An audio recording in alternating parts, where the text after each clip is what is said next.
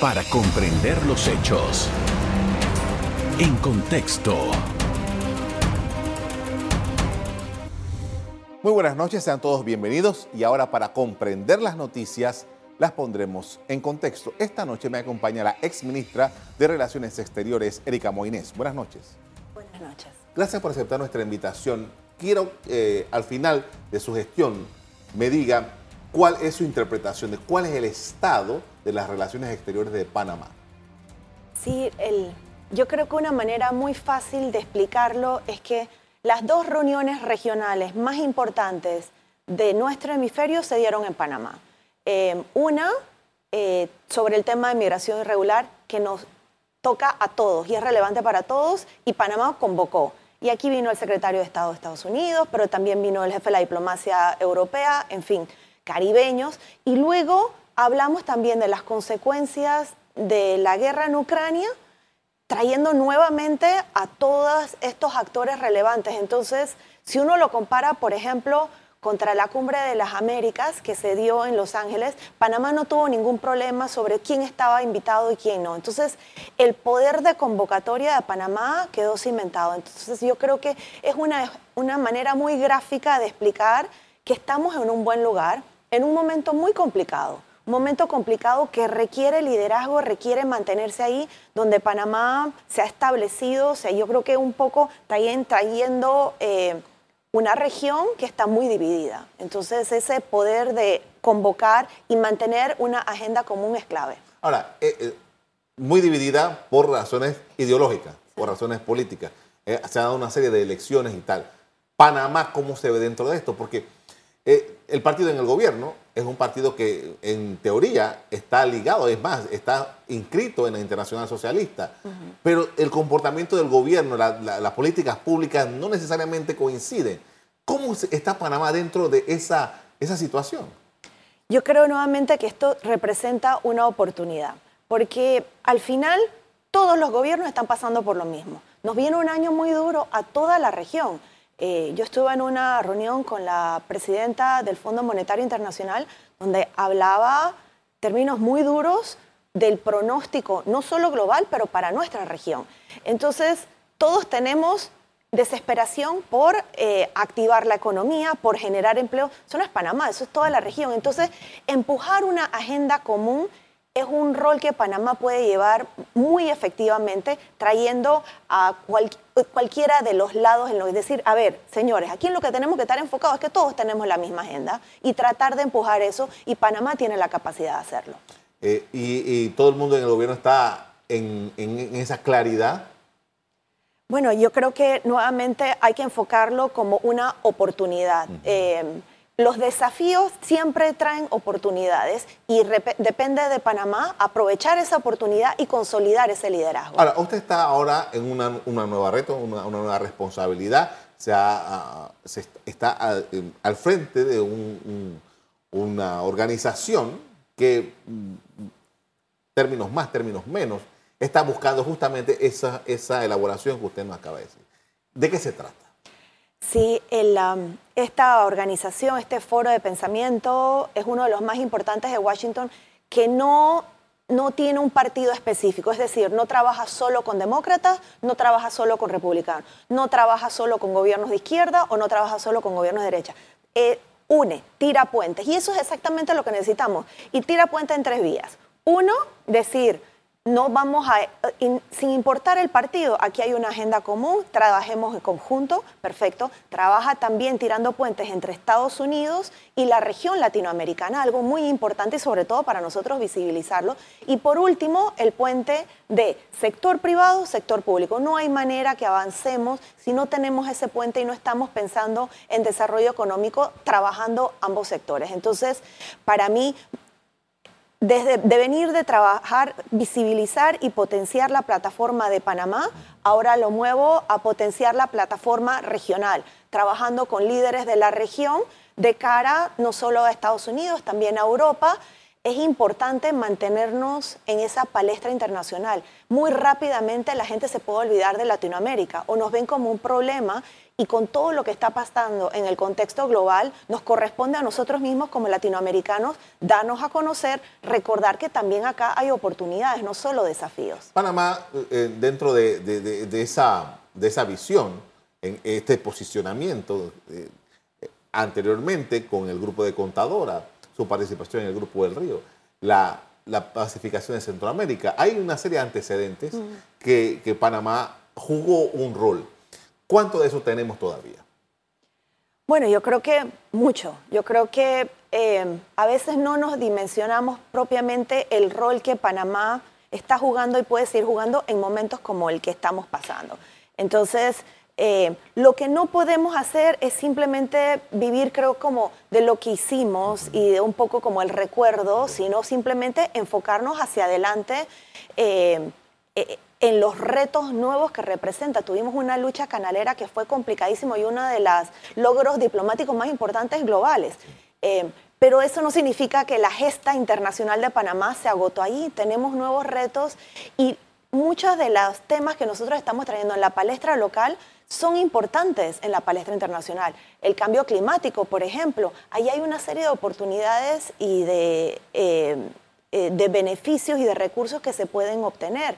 Eh, todo lo que tiene que ver con la pacificación, con, con los conflictos que se están dando y cómo Panamá puede jugar en un rol clave ahí, empoderamiento femenino, en fin, hay tantos temas que ahorita mismo requieren ese liderazgo son coherentes con lo que se está trabajando desde acá. Entonces Panamá tiene, eh, yo creo que, eh, suficientes acciones para respaldar ese rol y ese liderazgo que puede seguir jugando. Eh, usted mencionó al principio el tema de esas reuniones que tuvieron que ver con el tema migratorio. El tema migratorio, hoy día tenemos un problema agudo con, porque no solamente está las personas que están entrando por la selva de Arienita, sino que ahora tenemos personas regresando de Centroamérica y de México a Panamá con la ilusión de regresar a, en este caso, a Venezuela.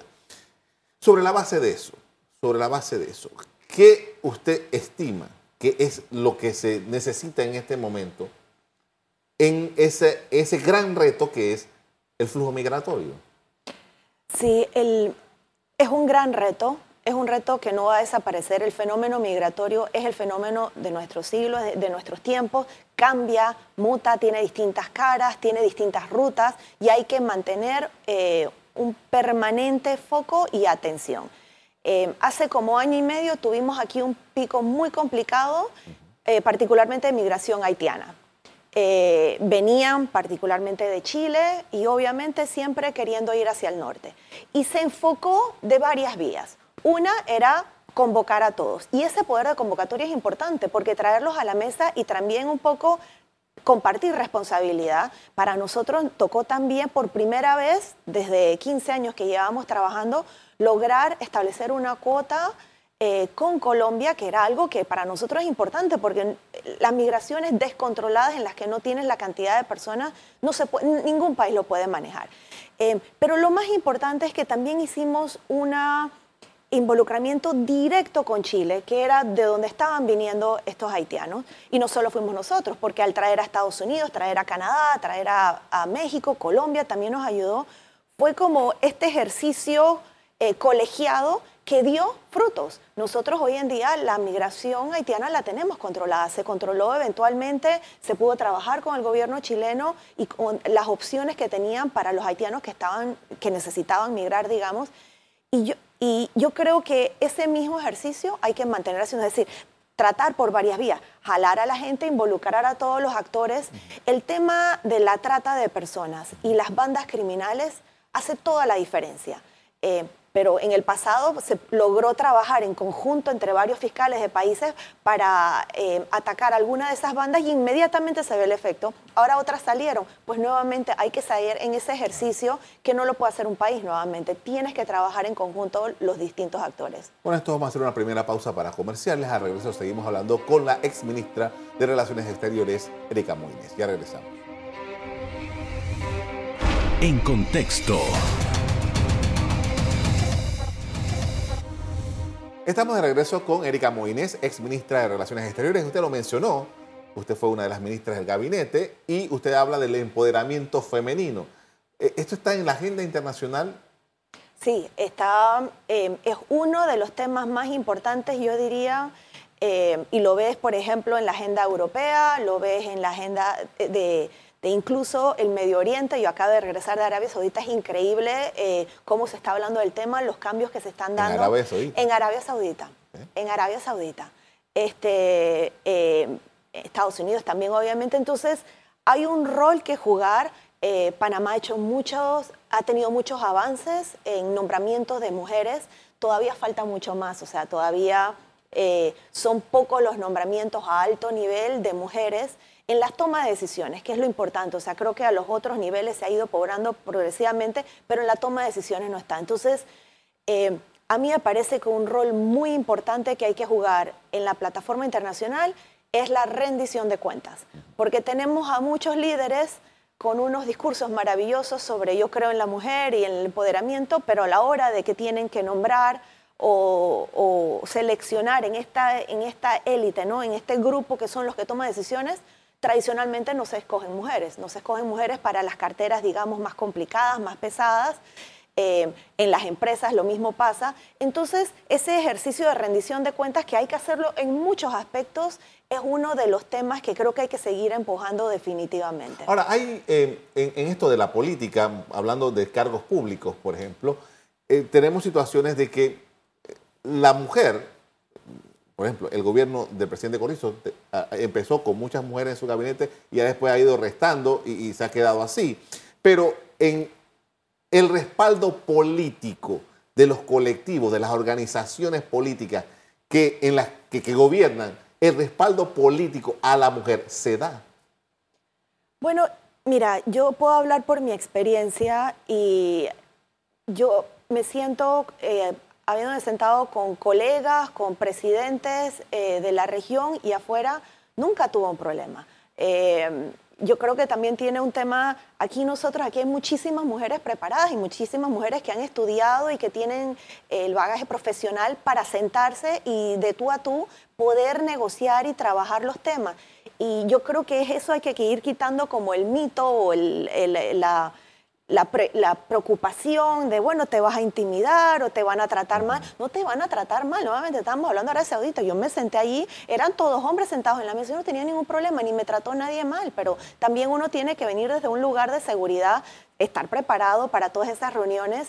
Y yo creo que Panamá nuevamente tiene mucho que aportar, pero hay mucho todavía camino por recorrer. O sea, no podemos llamarnos a engaños sobre el nivel de igualdad, por ejemplo, salarial, las mujeres no, no siguen ganando lo mismo que los hombres, eh, los nombramientos, eh, los escalafones, en fin, eh, las juntas directivas, por ejemplo, aquí todavía faltan muchas juntas directivas por tener... Y eso que hay una ley. Y eso que hay una ley, así es. Ahora, veamos otro, otro asunto. Usted mencionó el, cambio climático, la situación climática. Panamá, mm, ¿cuál es la, la, condición en la que se encuentra dentro de esto?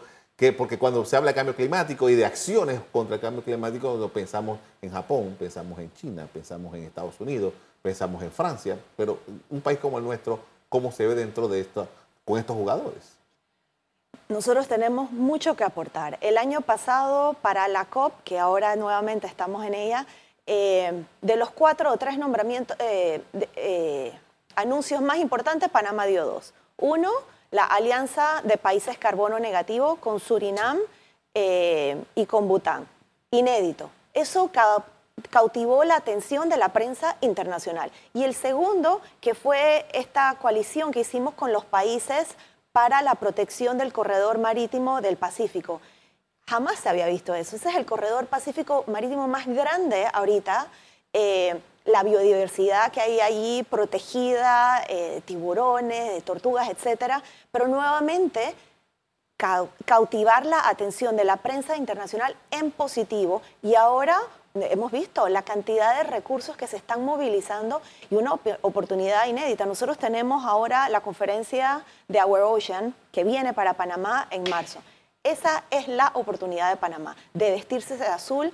En Chile, cuando lo hicieron, todas las calles estaban, tenían como las vallas eh, de azul, todo, conferencias, invitaron al más alto nivel. Nosotros podemos traer, yo lo he mencionado aquí, Leonardo DiCaprio interesado, el príncipe de Mónaco. O sea, podríamos realmente revestir eh, el país y potenciarnos en, en, positivo en un tema que, a ver, tenemos un canal, tenemos la flota marina mercante más grande, estamos rodeados de agua.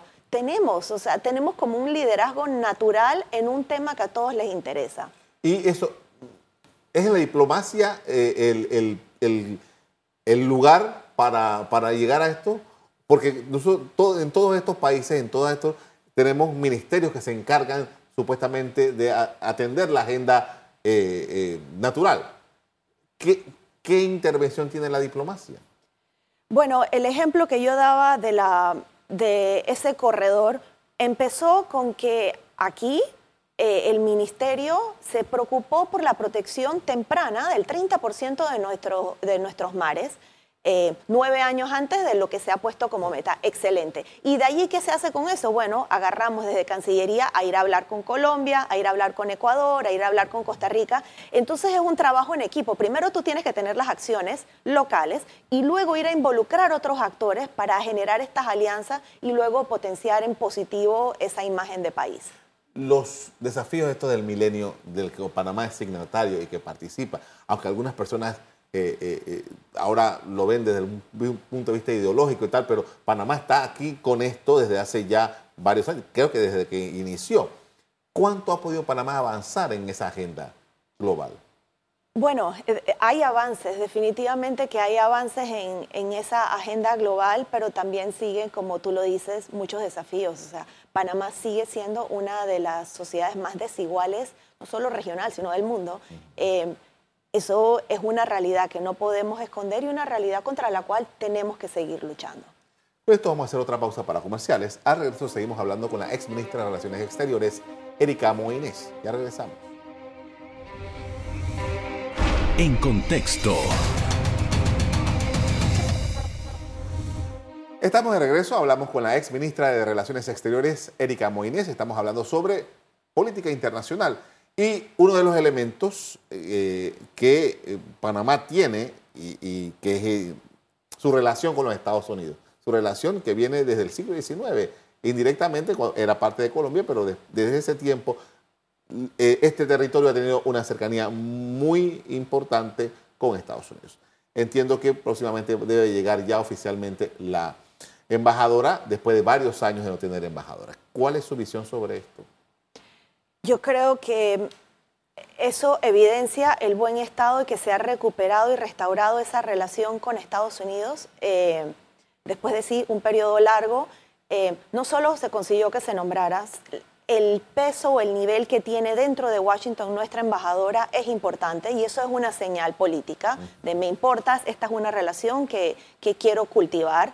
Eh, nosotros participamos de reuniones con congresistas, senadores, Estado, Tesoro, que es también una manera de involucrar a todos los actores claves. O sea, no se trata solo de una reunión de uno a uno de ejecutivo, quizás con el, el secretario de Estado. No, hay que ir involucrando a todos los actores porque son también voces. No es lo mismo que Panamá vaya a decir algo, que tengas voces a lo interno que hablen bien de Panamá y que evidencien oportunidades. Nosotros debemos recuperar mucho más de la inversión americana que se daba en nuestro territorio que ahora no la estamos viendo. Eso es un ejercicio que incluso ahora con, la embajadora que llega ya al 12, vale la pena...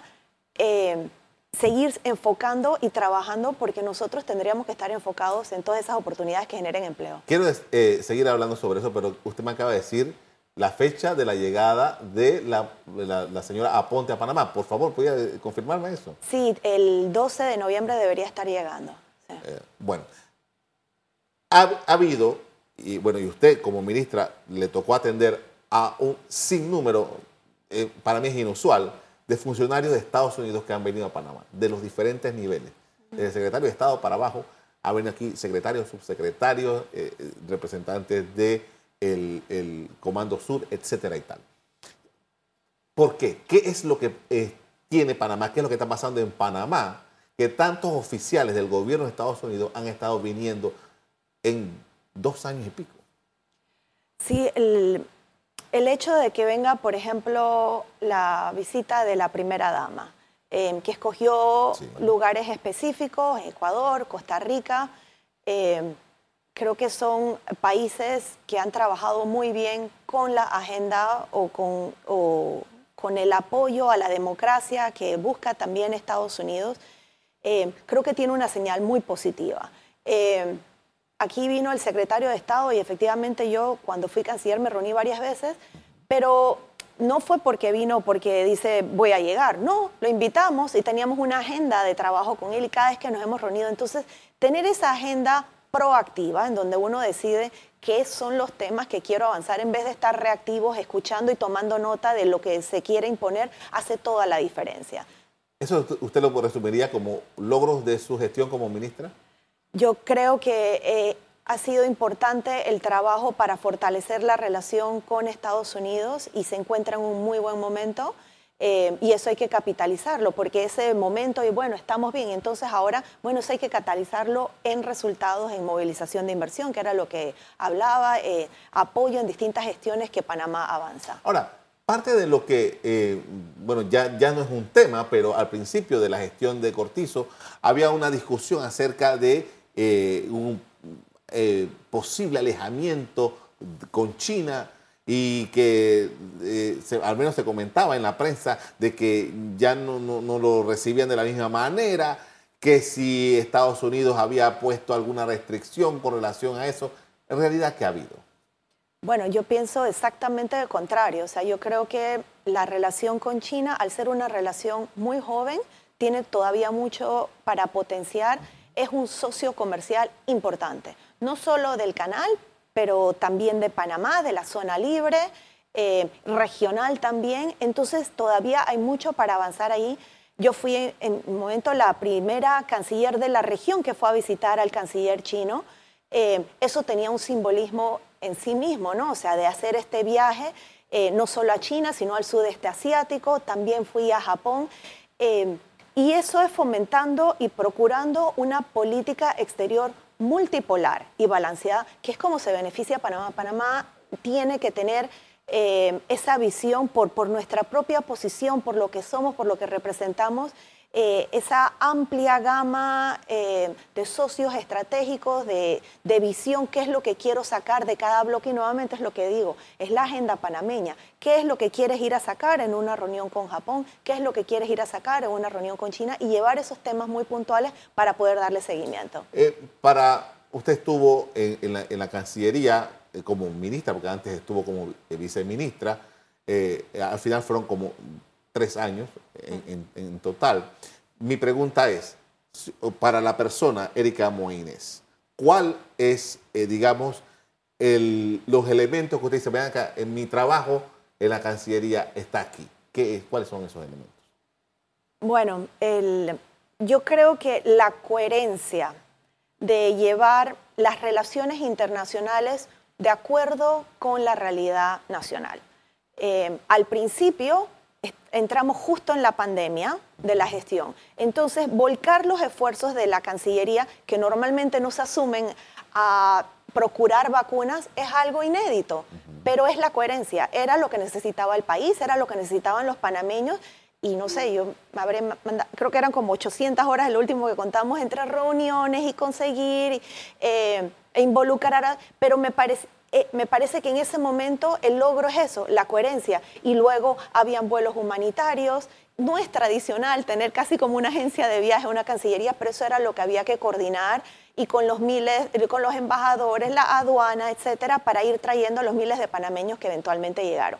Pero eso va cambiando, digamos, tuvimos el tema migratorio, entonces volcar los esfuerzos nuevamente, que no es lo tradicional, cancillerías normalmente no se enfocan en, bueno, pero hay que atender esa realidad nacional eh, y una vez que se pudo haber ir controlando, entonces trabajar con esas socios regionales, que era lo que hablábamos, para fortalecer esas relaciones y generar esas oportunidades de inversión que tan importantes son. Y en el camino, eh, ir posicionando temas en positivo es clave para Panamá. Y yo creo que eso ojalá se vea eh, como un legado a continuar. Hablamos de la diplomacia climática, el empoderamiento femenino, eh, incluso la propia posicionamiento de la imagen de Panamá. Todo lo que te cuento cada vez que sacamos una noticia en positivo de Panamá, estamos ganando. La imagen de Panamá fue duramente golpeada eh, y cuando aquí, eh, cuando se amenazó, digamos, con todo lo que iba a ser eh, los Pandora Papers, de si se llamaba otra vez Panama Papers,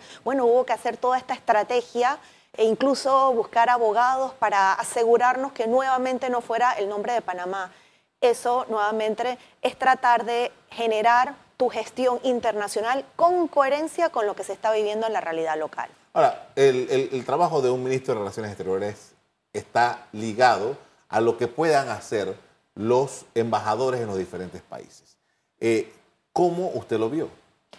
Bueno, yo creo que una de las herramientas que más nos ayudó forzada fue Zoom porque en tanto que antes era mucho más complicado conectar con los embajadores, tener estas reuniones muy periódicas con todos los embajadores de todas las regiones y poder como tener líneas claras eh, y también un poco como automatizar y tener como un gobierno corporativo, es decir, vas a tener este plan de trabajo, estas son las métricas bajo las cuales se va a medir tu gestión y sobre las cuales tienes que reportar, ayuda muchísimo a tener un poco de control y de manejo y que todos trabajen de una manera creo que más homogénea y más organizada.